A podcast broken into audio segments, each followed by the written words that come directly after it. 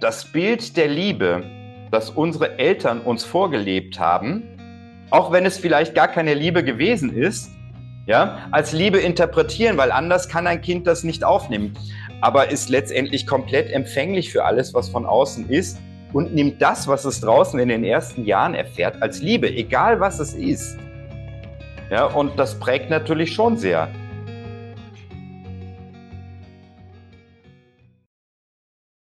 Michael Rajiv Shah. Wir haben heute unseren vierten Gast am Start, am Set, in unserer elften Podcast-Folge. Und was ich besonders schön finde, ähm, lieber Michael Rajiv, dass wir mit dir heute den Dachraum also richtig voll machen. Du wirst vielleicht noch drauf kommen, wo du eigentlich herkommst und so weiter, aber wir haben heute Deutschland, Österreich, Schweiz hier äh, im Podcast mit dir, also aus äh, Österreich jetzt gerade. Und wir beide kennen uns ja schon ein bisschen länger vom 5D Movement. Und ich erinnere mich, dass du damals mit dem Gründer von diesem Movement damals in einem wunderbaren Podcast warst, schon äh, mit dem Martin Pleisner. Und ich habe von dir schon sehr viel erfahren über Human Design. Da kommst du sicherlich heute auch noch drauf zu sprechen. Ganz spannendes Thema. Und äh, Philipp hat sich damit ja auch schon äh, beschäftigt. Ich weiß, wir haben in seiner Zeit auch schon eine Männergruppe mal zusammen gehabt online, was total klasse war. Dadurch habe ich über dich letztendlich auch andere interessante Männer kennengelernt. Und ja, du bist Netzwerker. Du warst hier bei mir in Hamburg schon. Und ja, was vielleicht heute ein Thema äh, ist, du bist auch unter anderem Tagesmutter mit Bart. Und äh, dieser Name, den du dir, glaube ich, eher selber ausgesucht hast und wo wir heute sicherlich drüber sprechen, der hat Philipp und mich wirklich zum Schmunzeln gebracht. Und das ist, glaube ich, ein, ein schönes Thema, wo wir ein bisschen reingehen können.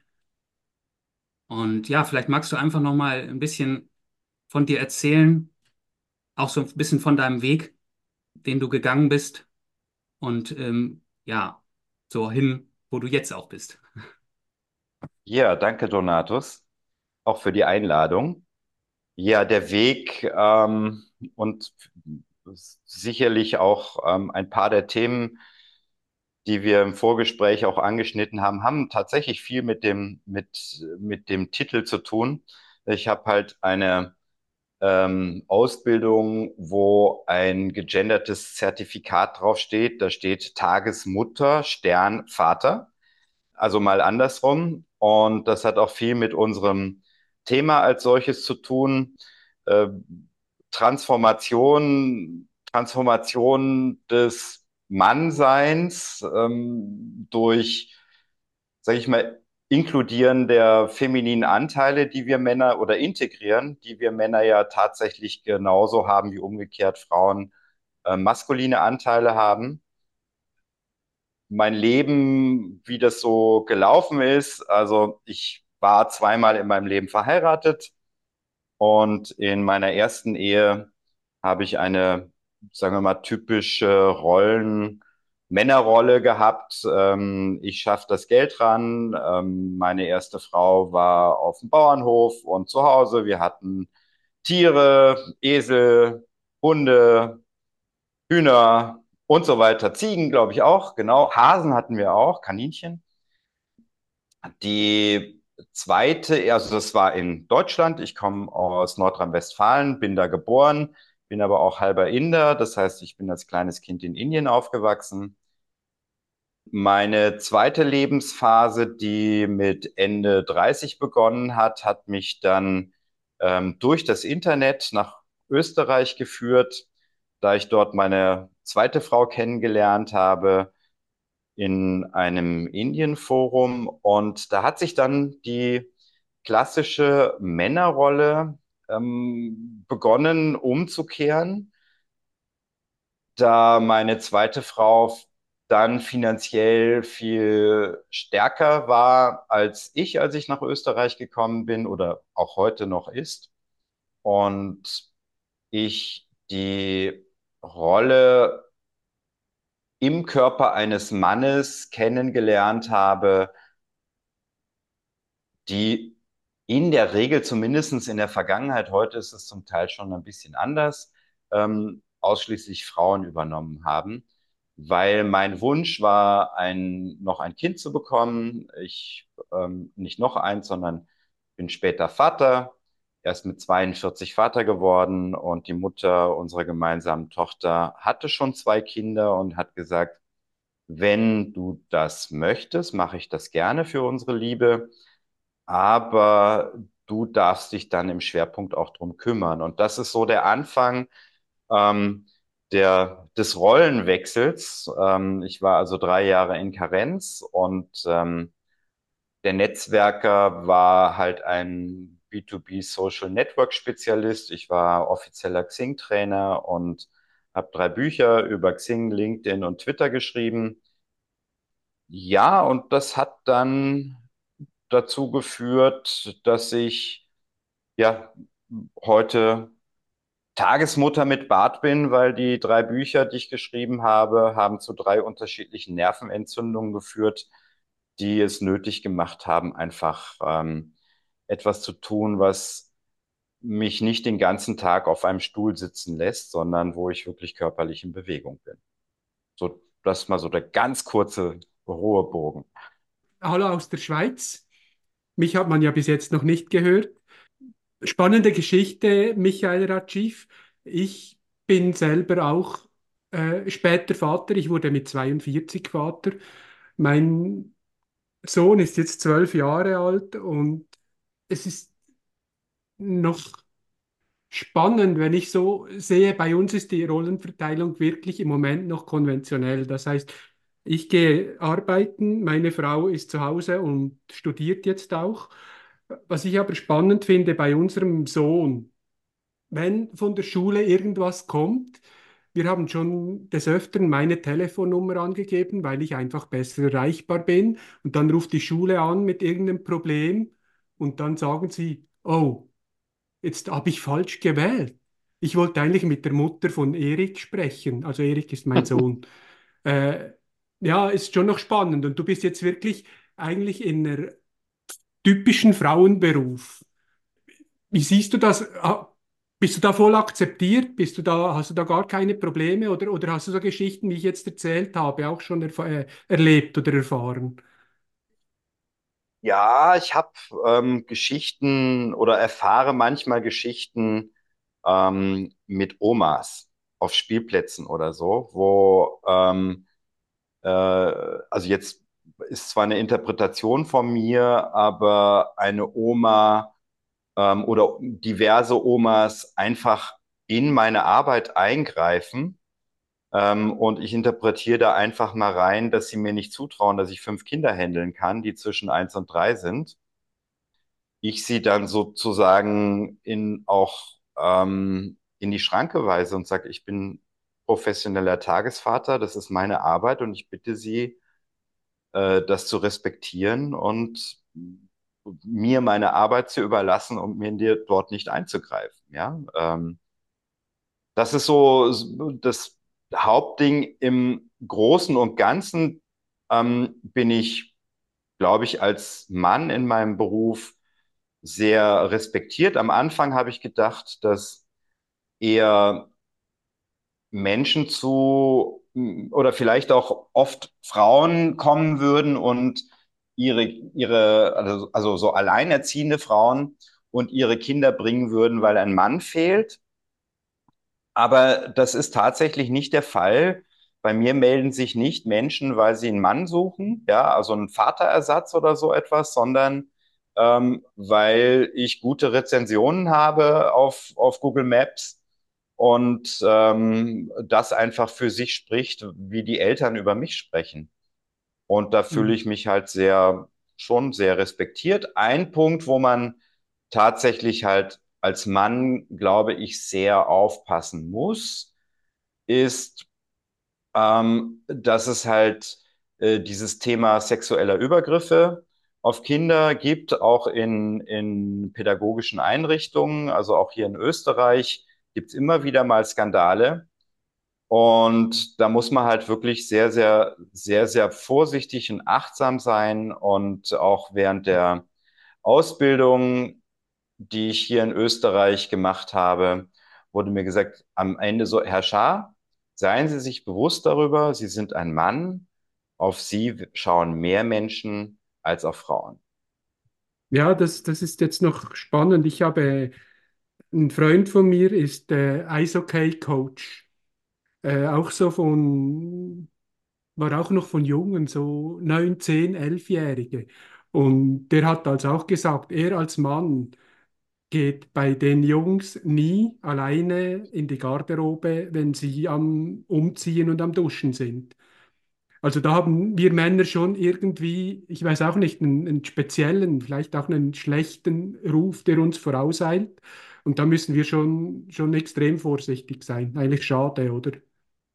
Ja, schade auf jeden, also es ist auf jeden Fall schade, dass das überhaupt ein Thema ist, ja. Also ich, mir fehlt jegliches Verständnis dafür. Also, äh, und der Punkt ist der, ich glaube, dass das halt, oder bin mir auch sicher von den Skandalen, die ich gehört habe, dass da halt nicht nur Männer hinterstecken, sondern ähm, auch immer auch Frauen oder auch Frauen, die wegschauen und ähm, also dass das einfach ein, sagen wir mal, wahrscheinlich ein gesamtgesellschaftliches äh, Problem der, des pervertierten Umganges mit Sexualität mal generell ist. Und ähm, ja, aber eher nicht mein Thema. Ich kann vielleicht noch sagen, Tagesmutter mit Bart habe ich mich auch erst genannt, als klar war, dass niemand nach dem Tagesvater sucht. Ja, das ist ein, eigentlich ein Suchmaschinenbegriff, weil es sucht keiner nach Tagesvater, aber nach Tagesmutter wird halt viel gesucht.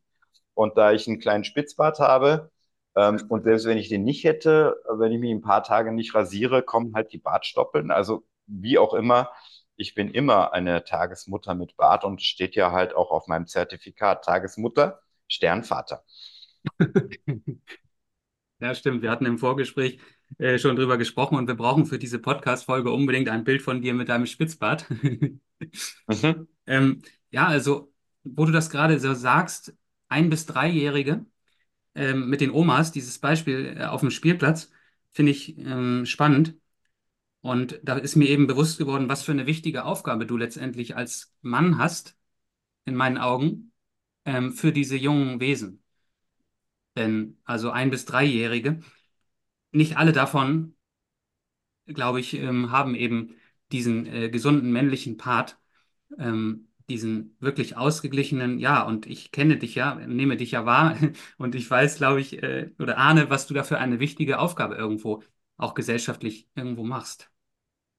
Ja, es ist interessant, dass du das so ansprichst, ähm, weil das auch mir ein bisschen die Gelegenheit gibt, ähm, einen kleinen Bogen zu meinem schon 17 Jahre währenden ähm, Hobby und Nebenberuf, dem Human Design, ähm, zu bringen. Also in meinem Human Design habe ich ein so, sozusagen einen Lebensauftrag und der, äh, dieser Lebensauftrag heißt Kreuz der Erziehung ähm, oder die Mission. Und hinzu kommt, dass ich ein äh, Vorbild bin. Ähm, und dass es meine Aufgabe ist, ein Vorbild zu sein. Und als ich noch in dieser klassischen Männer-Business-Welt war, also auch die Bücher geschrieben habe und so, habe ich immer gedacht, das sei was ganz Großes. Äh, und dann, seitdem ich diesen Beruf mache, weiß ich, na, das ist nichts Großes, wie ich als Mann immer gedacht habe, wo man dann auf einer Bühne steht und 100 Leute oder 1000 Leute oder wie auch immer jubeln einem zu, sondern es ist was eigentlich was demütig Kleines und durch dieses demütig Kleine äh, habe ich eine Vorbildrolle bekommen oder aber das ist mir halt ganz lange überhaupt nicht so bewusst gewesen, dass diese Vorbildrolle darin besteht, dass ich als Mann ähm, in einem Rollenbild, auch in einer Zeit halt bin, wo man ja gleichzeitig auch viele andere Männer sieht. Und das finde ich auch sehr spannend, wenn ich jetzt auf meine Väterväter schaue. Also mein indischer Großvater war der Großvater für alle Enkel, weil, weil da sind, glaube ich, fast 20 in meiner Generation. und alle fahren, sind immer auf meinen Großvater abgefahren. Und mein Vater, als ich geboren wurde, ich bin Jahrgang 65, gehörte durch äußere Umstände, ähm, weil meine Mutter kurzzeitig ausgefallen ist, halt ganz früh schon zu einem indisch aussehenden Mann, der mit einem Kinderwagen durch die Gegend gefahren ist. Das war halt in den 60ern völlig unnormal, ja, äh, dass Männer also sich halt auch so gezeigt haben. Und heute ist das ganz normal. Ja, heute ist das, wenn man jetzt heute auf Spielplätze geht, insbesondere am Wochenende, sieht man, am Wochenende, Samstag, Sonntag, sieht man viel mehr Männer, weil Frauen sich halt die Auszeit auch nehmen und sagen, du, am Woche, jetzt am Wochenende bist du dran. Ja, das ist jetzt gut, was du da angesprochen hast. Eben am Wochenende, also die Wochenendväter, oder? Das mhm. kenne ich auch von, von meiner Kindheit, Jugend her. Äh, während am Wochenende hatten die Väter Zeit und während der Woche waren sie halt am Arbeiten und am Abend, wenn sie nach Hause kamen, waren sie müde, oder?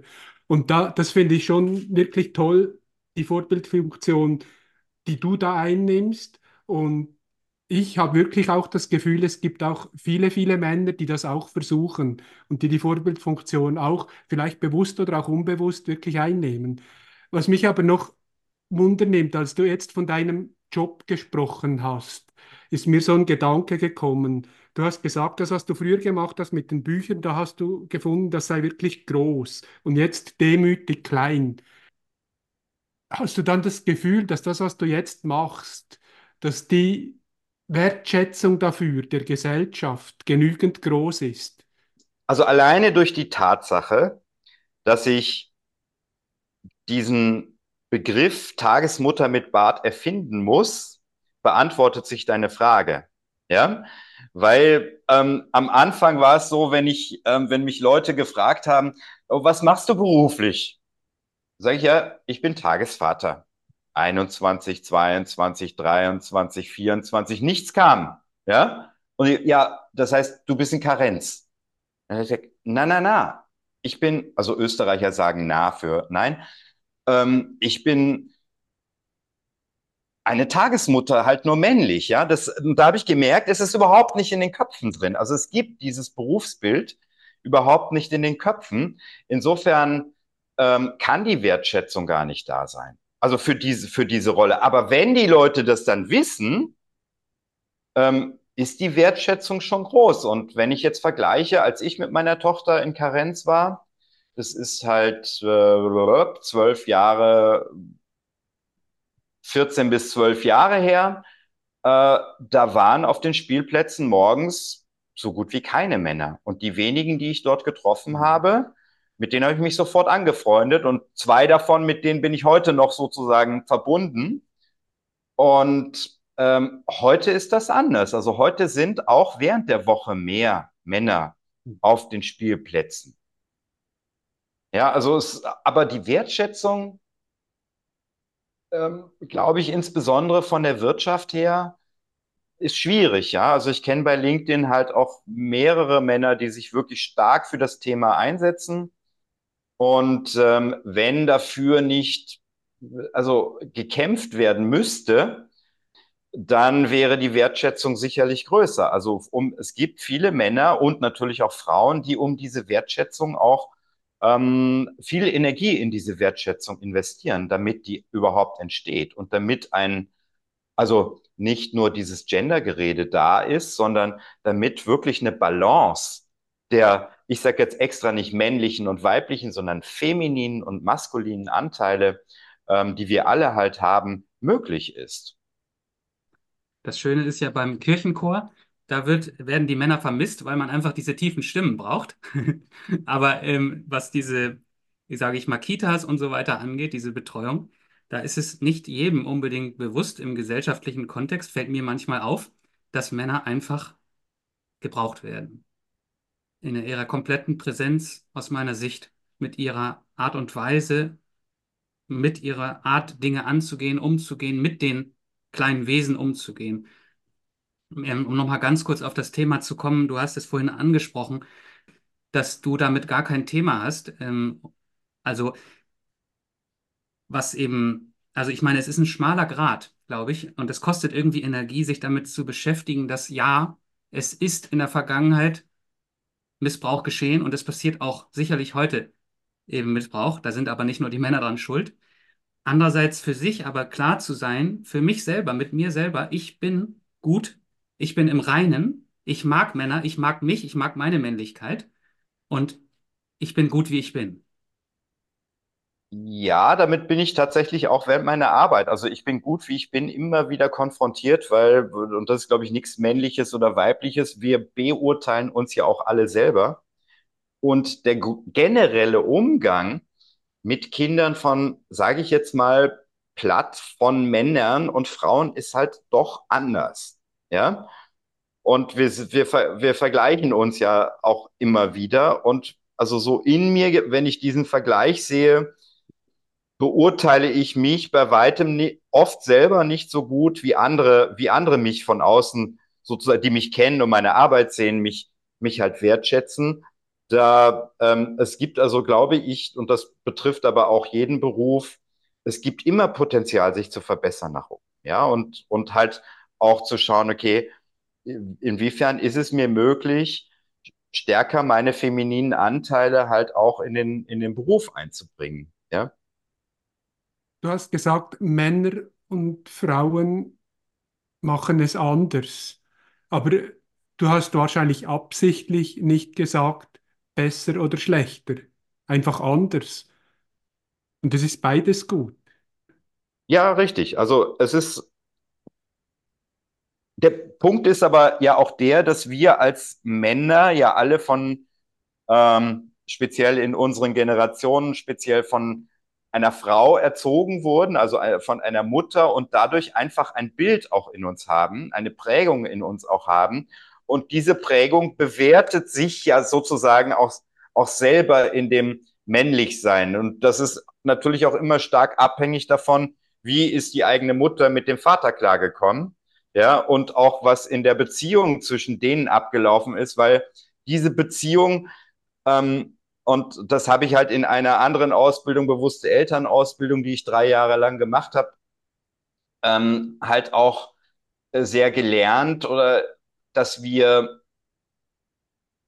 das Bild der Liebe, das unsere Eltern uns vorgelebt haben, auch wenn es vielleicht gar keine Liebe gewesen ist, ja, als Liebe interpretieren, weil anders kann ein Kind das nicht aufnehmen. Ein Kind ist zwar, kommt zwar nicht komplett leer an, auch mit Hinweis auf Human Design, aber ist letztendlich komplett empfänglich für alles, was von außen ist und nimmt das, was es draußen in den ersten Jahren erfährt, als Liebe, egal was es ist. Ja, und das prägt natürlich schon sehr.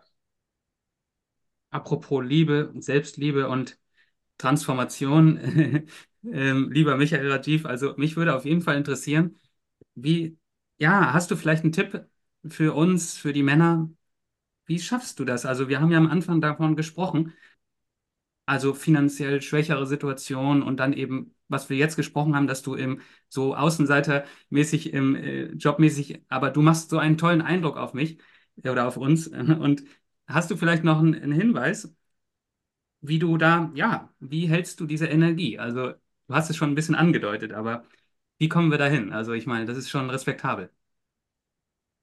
Danke erst einmal. Wie halte ich die Energie? Ähm, genau genommen weiß ich es nicht. Aber ich vermute, es hat sehr stark damit zu tun, dass ich im Jahr 2018, das war übrigens in der Schweiz, mein Leben dem Universum gegeben habe, weil ich wusste zu dieser Zeit nicht, also was werde ich als nächstes beruflich tun. Und in meiner alten sozusagen Männerrolle, Businesswelt, die mein Lebenslauf ja auch ausmacht, habe ich mangels Studium, ich wollte nicht mehr selbstständig sein, mangels Studium zig Bewerbungen geschrieben, aber mangels Studium einfach in der HR-Welt vorbeigerauscht, auch wenn ich wirklich sehr viel in sehr vielen Bereichen ein sehr tiefgehendes Know-how habe. Und ich habe mein Leben dem Universum gegeben. Man könnte auch sagen, dem Gott gegeben oder aber ich, ich sage lieber dem Universum hingegeben, weil was weiß ich, was für mich das Richtige ist, ja. Und dann kam, kam einfach dieses Thema daher und so gehe ich auch heute mit den Kindern um. Ich nehme eigentlich jedes Kind, das zu mir kommt, es sei denn, es gibt massive Probleme. Also ich entscheide mich höchstens gegen Eltern, aber nicht gegen ein Kind. Ähm, und mache eigentlich alles, auch meine nebenberuflichen Tätigkeiten ähm, oder Tätigkeit mit Freude, weil ich, weil ich die Dinge so nehme, wie sie zu mir kommen und ähm, weil sie halt vom Universum kommen. Und ja, das ist, glaube ich, so die, die, die, vielleicht dieser feminine Aspekt, ja, weil ähm, das Leben geben ist sich hingeben. Und das ist eigentlich ein femininer Aspekt, ja, also nicht das Aktive, sondern das ähm, aufnehmende, hingebungsvolle, ich würde fast sagen tantrische, weil Tantra ist Hingabe und nicht, nicht eine sexuelle Übung. Ich glaube, das ist es. Ich, ich weiß es aber nicht. ist, aber ich glaube, dass es das ist. Mein Verstand versucht sich das so zu erklären, weil ich das natürlich oft gefragt werde. Wie schaffst du das? Spannend. Vielleicht nicht so viel auf den Verstand gehen, sondern auch, was ich einfach bei dir spüre, ist auch eine, eine, eine Selbstzufriedenheit, vielleicht Selbstliebe und ein gewisses Urvertrauen. Das Vertrauen in, es kommt, es kommt gut. Das übe ich jeden Tag.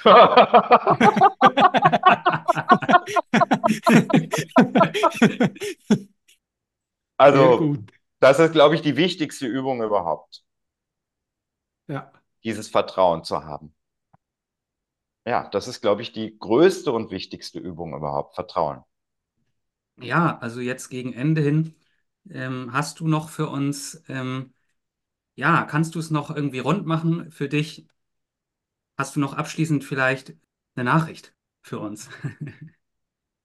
für uns Männer habe ich schon die Nachricht, ähm, Hingebung lernen.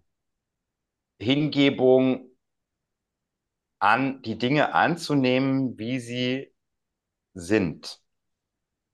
Weil da fängt eigentlich die Liebe an. Wir haben halt alle Schatten und wir mögen etwas nicht an uns oder sind als kleine Kinder schlecht bewertet worden.